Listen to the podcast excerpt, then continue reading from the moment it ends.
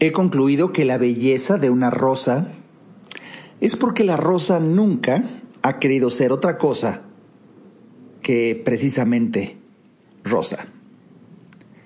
El día de hoy compartiré contigo una breve reflexión acerca de la maravilla de poder ser uno mismo. Vamos a empezar. Este es el podcast de Alejandro Ariza. Sean bienvenidos. Bienvenido a un nuevo episodio más de este, el podcast de Alejandro Ariza. Estoy muy contento que me acompañes una vez más a escuchar algo que dignifique nuestra alma, que eleve nuestro espíritu, que nos motive, que nos entusiasme y que nos enfoque a el arte de ser siempre una mejor persona, entender para vivir mejor. El día de hoy quiero basar esta reflexión en el capítulo 33 de mi libro Cree en ti. He de decirte que estoy emocionado porque bueno, ya se acerca para como estoy viendo el comportamiento de la sociedad, ya se acerca que podamos reunirnos en persona, en vivo, a esta conferencia que dictaré el próximo domingo 23 de agosto. Todavía falta más de un mes esperando que las cosas mejoren y mejoren para podernos ver. Hasta este momento, pues todo indica que, posiblemente sí, sí, sí, nos veamos. Todos estamos dependiendo del semáforo por esta contingencia sanitaria, pero bueno, todo indica. El domingo 23 de agosto de 11 de la mañana a 2 de la tarde aquí en la Ciudad de México, la conferencia Cree ti. Hay boletos disponibles, obviamente, son tantos meses que quedan pocos boletos. Hay boletos disponibles, sí, pero quedan pocos boletos para esta conferencia. Yo te recomiendo mucho que entres a mi página alejandroariza.com y ahí está el, el, círculo que te lleva precisamente a esta conferencia, la conferencia de Cree en ti basada en la más reciente edición de mi libro Cree en ti. Y déjame dar lectura a esta reflexión y hacer algunas observaciones en el momento en que la intuición me lo diga, es la ventaja de que estás oyendo al autor. La maravilla de poder ser uno mismo. He concluido que la belleza de una rosa es porque la rosa nunca ha querido ser otra cosa más que precisamente rosa. Hoy he comprendido que gran parte de la belleza de alguien está en ser lo que verdaderamente es y nada más. Y es que se ve claramente cuando alguien cree en sí mismo, brilla como los ángeles del paraíso. Ya Rumi lo afirmaba cuando recomendó en sus sabias palabras, permite que la belleza de lo que más te gusta hacer sea lo que eres. En el otro lado de la moneda, tal vez por eso se ven tan angustiadamente feos como se nos ha dibujado a los habitantes del infierno todos aquellos seres humanos que constantemente están luchando por tener más y más, por hacer lo que ya ni necesitan, por ser lo que verdaderamente ni quieren, pero que la sociedad tanto les presiona para o que la economía tanto les orilla a. Pues sí, definitivamente en esta época que nos tocó vivir, en donde algo que le caracteriza a esta etapa es la hipercomunicación. Estamos más conectados que nunca y paradójicamente tan desconectados al mismo tiempo por la conexión digital. Hoy tenemos un bombardeo diario de una cantidad de información indescriptible y tú no te das cuenta de que eso te está sucediendo porque precisamente lo estás viviendo. Pero si tú tuvieras, por ejemplo, una oportunidad que yo tengo de convivir con personas mayores, tengo la bendición incólume de conservar a mi mamá, 85 años, ella obvio no tiene acceso a ninguna red social, no sabe ni lo que es eso. Su teléfono es convencional y cuando tú te sientas a platicar con ella, es un placer tan enorme porque ella, toda ella está en la conversación. Y dicho, no entiende por qué eh, eh, algunas personas cuando, cuando van a verla eh, toman ese aparatejo que ella le llama, esa cosa que cada rato le ven, ¿qué le ven? Eso me encanta.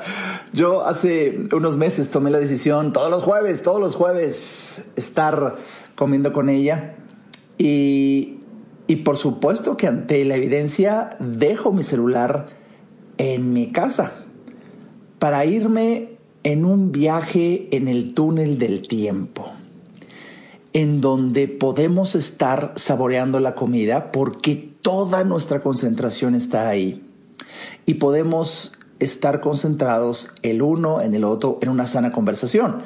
Y bueno, esto pues lamentablemente muchos de nosotros lo hemos perdido porque los cambios de esta hipercomunicación se nos van metiendo como la humedad, ya sabes que siempre pongo este ejemplo porque es muy gráfico, en donde de repente un, una parte de una pared se cae por la humedad, dices, ¿qué pasó? No, ¿qué pasó? Se fue metiendo la humedad, que tú veas que en ese momento se cayó una parte de, de la pared, del, recubrimiento, ese es el momento final, pero puedes tener algo dos años en donde diario, diario, poco a poco se va metiendo algo que termina teniendo una consecuencia. Así la influencia de la hipercomunicación que tenemos y sobre todo, no sé si lo has visto, eh, uno, uno de los cambios más impresionantes que hemos vivido como sociedad es cada vez intentar comunicarnos a través de una imagen menos lectura, menos palabras, más imágenes. Por supuesto que esto ha dañado el cerebro de uf, una enorme cantidad de humanos en donde ya les cuesta trabajo incluso mantener una conversación porque no encuentran las palabras. Y no encuentran las palabras porque empiezan a olvidar o ni siquiera las aprenden en virtud de que hoy pareciera más importante publicar una emoción, un sentimiento, una experiencia a través de una imagen en Instagram y mm, de preferencia sin textos, por favor.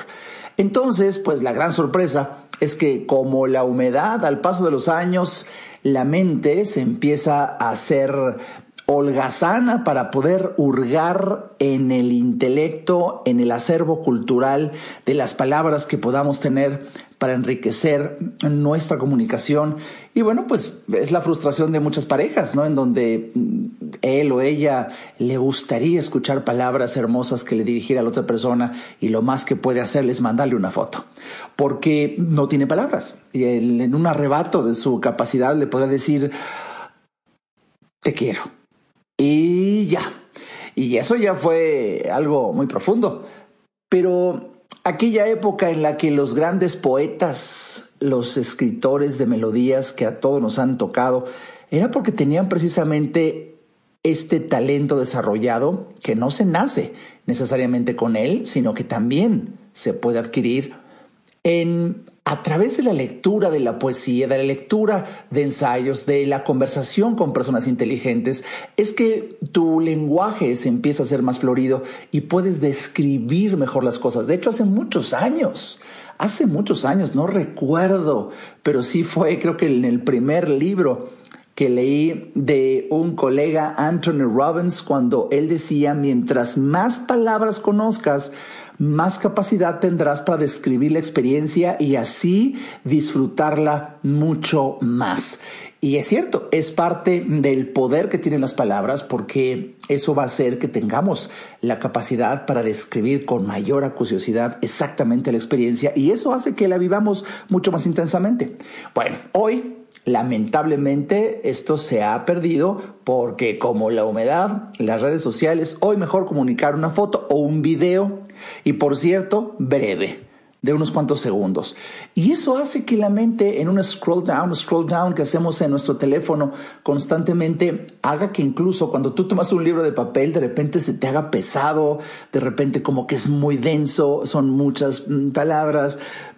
Y caray, esto no se vivía hace mucho tiempo. Bien, todo esto que estoy diciendo es un cambio sociológico que estamos experimentando y que repito a muchos, a muchos se les empieza a meter como la humedad y resulta en que empezamos a compararnos. ¿Por qué? Porque vemos una imagen y luego ves tu propia vida. Y ahí empieza una comparación que es una de las fuentes más seguras de sembrar frustración y cierto tipo de calamidad emocional.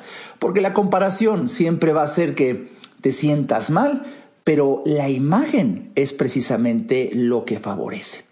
Entonces, bueno, pues te estás bañando y ves el tamaño de tu cuerpo, o te estás vistiendo y ves la calidad de tu ropa y de repente ves una fotografía de esa modelo, de esa persona haciendo ejercicio, de, y, y empiezas a sentirte mal y empieza el ser humano de manera prácticamente inconsciente ¿eh? a gestar una referencia del deber ser. Y la gran sorpresa es que la frecuencia con la que nos exponemos a imágenes podría generar una referencia del deber ser que no es lo que precisamente estás tú destinado a ser. Ahí se abren las puertas para que desfiles y entres a un infierno en tu vida. ¿Por qué?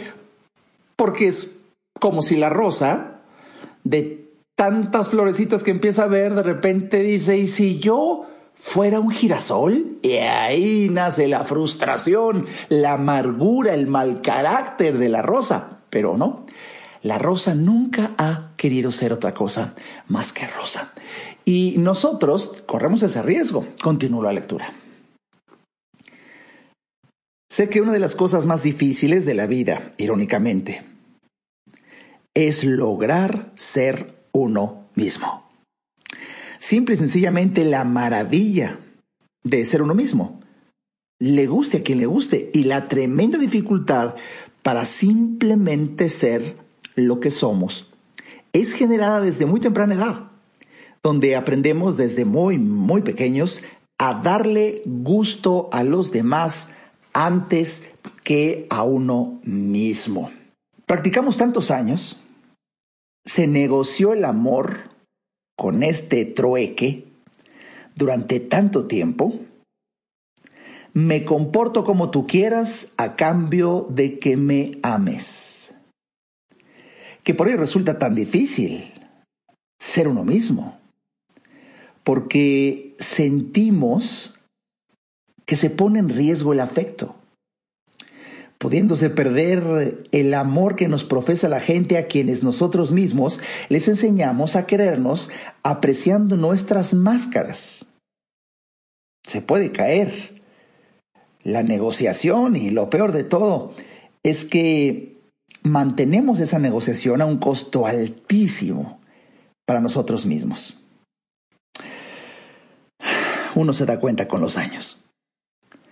Sé que cada quien tendrá su momento de despertar, pero por lo menos a mí me llevó casi 30 años en decidir ser yo mismo, en experimentar la dicha, la paz de ser uno mismo, aunque ese uno mismo no le gustara a los que uno quiere.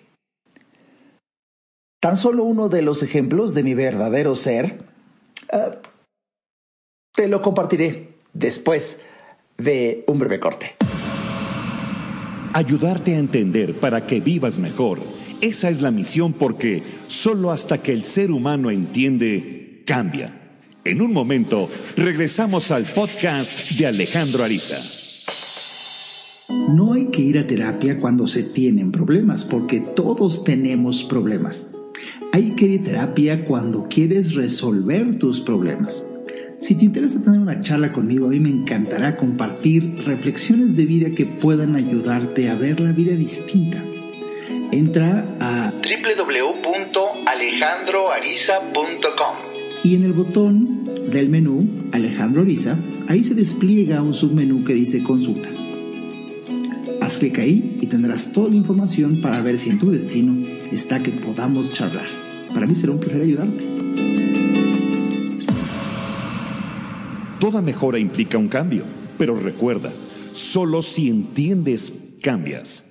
Continuemos escuchando al doctor Alejandro Ariza.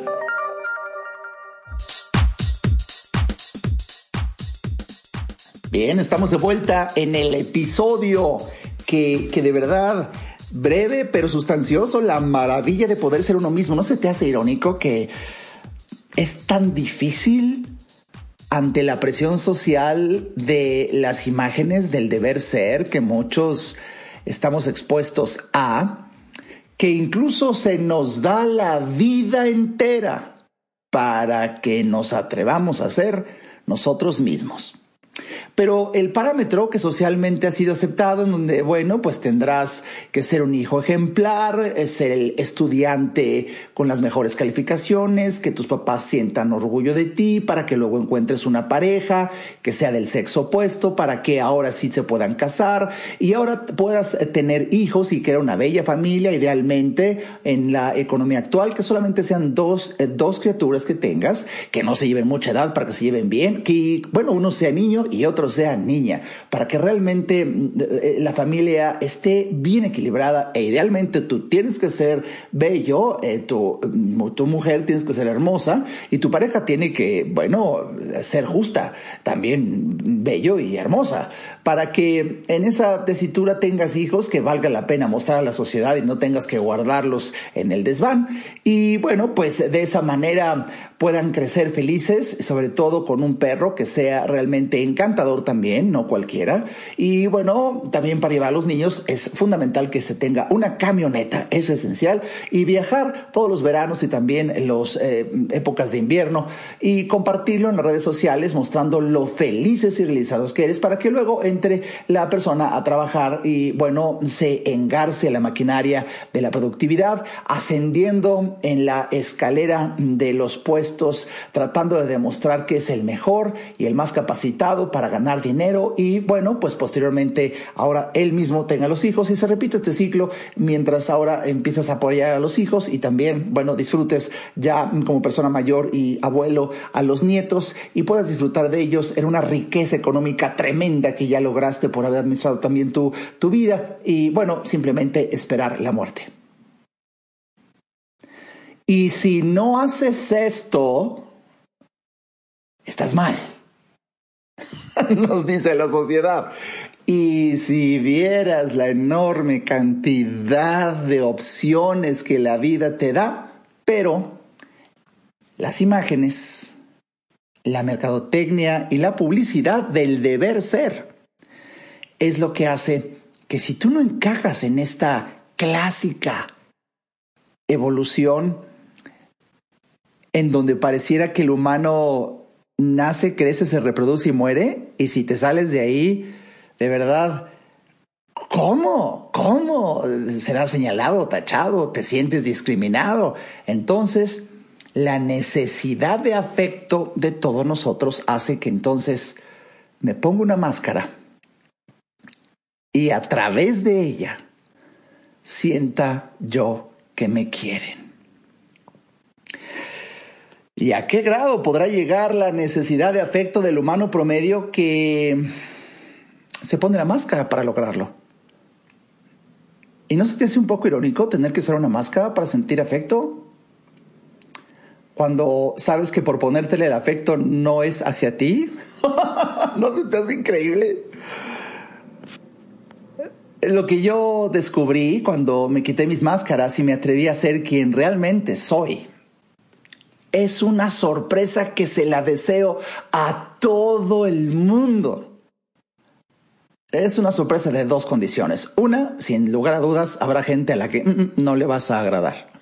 Entonces, de una vez ves relajando el cuerpo porque sí vas a ser discriminado, se te va a rechazar y no te van a invitar porque no perteneces al club de la tradición. Pero la segunda condición, que es lo que le sigue de maravillosa, es que si te quitas esa máscara, aparece como arte de magia un grupo de personas que así como eres, así te quieren. Y ahí se abre otra puerta, pero ahora a la que entras al paraíso aquí en la tierra.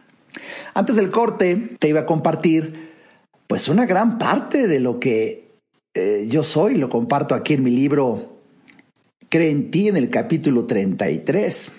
Decía yo, Sé que cada quien tendrá su momento de despertar, pero por lo menos a mí me llegó casi 30 años eh, el tiempo para decidir ser yo mismo, en experimentar la dicha de ser uno mismo, eh, aunque es uno mismo no le gustará a los que uno quiere. Tan solo uno de los ejemplos de mi verdadero ser es comunicar apasionadamente mis ideas a través de la palabra hablada y escrita, es decir, ser conferenciante inspiracional y escritor de superación personal y desarrollo humano. Hoy lo soy y con gran orgullo. Pero si te contara lo que pasó hace años, cuando me decidí a vivir desde adolescente mi llamado, mi vocación, no te quiero contar lo que pasó en mi familia. ¿De qué iba a vivir? me decían. Hoy, años después, ya vieron que sí pude vivir de esto. Es cuando uno se convierte en un orador profesional. Y este es un mero ejemplo de las muchas decisiones que he tomado en mi vida en contra de lo que la gente que me quiere deseaba de mí. Ah, y, qué hermoso es poder decir que le aposté a mi corazón y gané. Claro que en toda decisión y más de este calibre, decidir ser quien realmente eres eh, se puede o no estar arriesgando mucho, muchísimo, pero vale la pena. Y vale la pena porque el riesgo es para el ego de uno pero en esencia es la, es la mera esencia de la decisión. Eh, eh, nada, nada está en riesgo. Al contrario, el riesgo se vivía todos los días mientras no se era como uno verdaderamente es. ¡Qué ironía! Queremos huir de aquel lugar donde hemos decidido mantenernos. Fíjate que anoche te lo quiero compartir porque eh, de alguna sincronística manera engarzan los temas que estoy tocando en este podcast, en este episodio y la reunión que estoy teniendo los sábados platicando con Arisa de anoche, eh, eh, misteriosamente en este número tan, tan simbólico de El Maestro, el número 11, donde suelen aparecer ese maestros. Bueno, ayer, ayer tuve una charla que quiero confesarte con humildad que el fluir de ideas, el manantial de inspiración, no cesaba, era como una fuente inacabable de filosofía de alto nivel en donde estábamos hablando de la eudaimonía. Si tú nunca has oído esto, bueno, pues mira, qué buena tarea. Eudaimonía, búscalo, búscalo en el diccionario, búscalo en Google y sorpréndete porque de eso hablamos ayer. Y fue una invitación, fue una invitación a descubrir cómo puedes encontrar precisamente el trabajo ideal para ti. Y, bueno, eh, fueron 80 minutos de profunda reflexión que se fueron como si fueran 10 minutos. Y el mensaje a veces es sorprendente para el común de los mortales, modestia aparte, porque llega un momento en donde tu, tu misión existencial, tu más auténtica vocación, tu verdadero ser, siempre te va a buscar a ti. A estas alturas de mi vida he llegado a pensar que resulta en una manifestación de nuestro ego llegar a pensar que uno es el que busca. No, mi amor, chiquito, no. Uno es el encontrado. Uno es el encontrado. Y hay una energía superior que es la que está buscando tu manifestación humana y solamente la existencia misma estaba esperando que nacieras para manifestar esa actividad a través de ti. Sí, puede sonar un poco extraño lo que te acabo de decir y sobre todo si es la primera vez que escuchas este tipo de reflexiones, pero uno no busca, uno es el encontrado y por eso desde que publiqué mi libro de la fuerza del pensamiento en algún apartado en un momento de profunda inspiración. Llegué a afirmar y mantengo esta información en donde el alma humana siempre gravitará sobre su más ardiente anhelo. Tú y nadie más que tú sabrá qué es lo que realmente desea. Y, y esto es porque el deseo es el que está eligiéndote a ti. En una orquestación que yo hoy, a estas alturas de mi vida, alcanzo a ver magistralmente divina, una orquestación en donde todos absolutamente nacimos con un genio que acompaña a nuestra alma y nuestra alma en ese soplo divino, que es lo que nos infunde vida, no viene sola, viene acompañada de genialidad, que es el daimón griego. Y cuando tú sientes emoción en realizar determinada actividad o imaginarla, son las señales en donde estás siendo encontrado. Y ahora el desafío para tu ego. Ver si atreviéndote a hacer eso que estás destinado a hacer,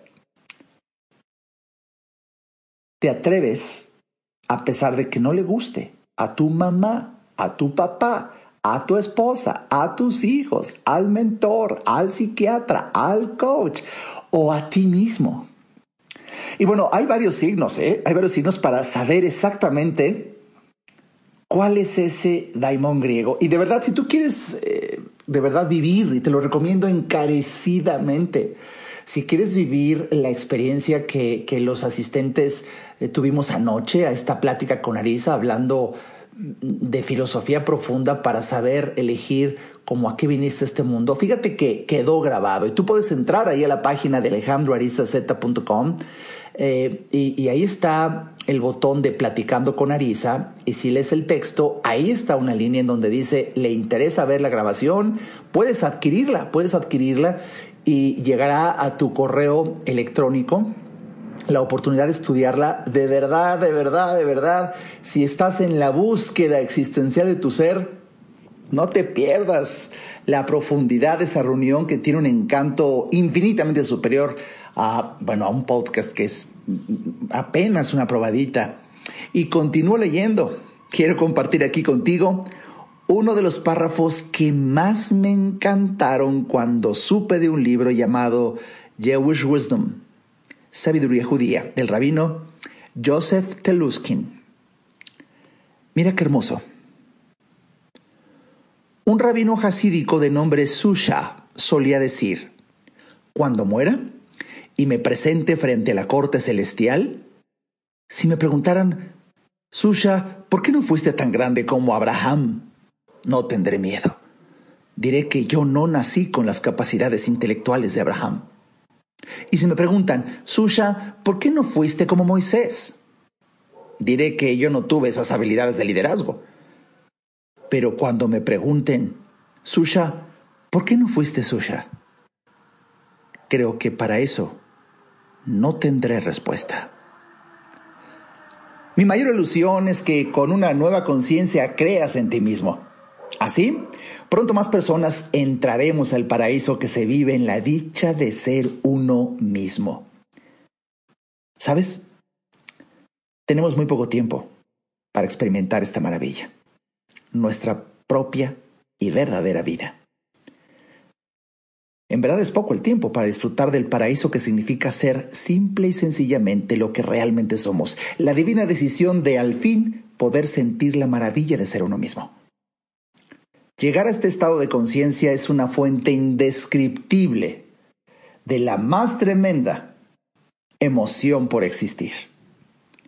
Y por eso, si hemos de hablar de creer en ti, tu infierno es no permitirte ser quien verdaderamente eres.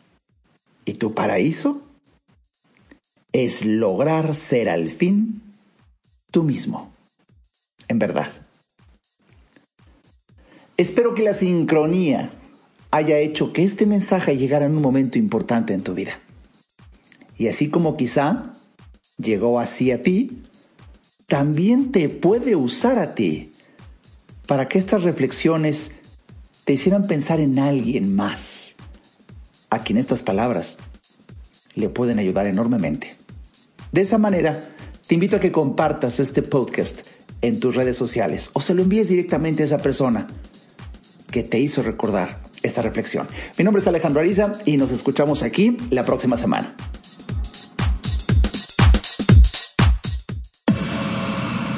Este podcast fue una producción de Alejandro Ariza. Para saber más y establecer contacto, visita nuestra página www.alejandroariza.com. Quedan todos los derechos reservados.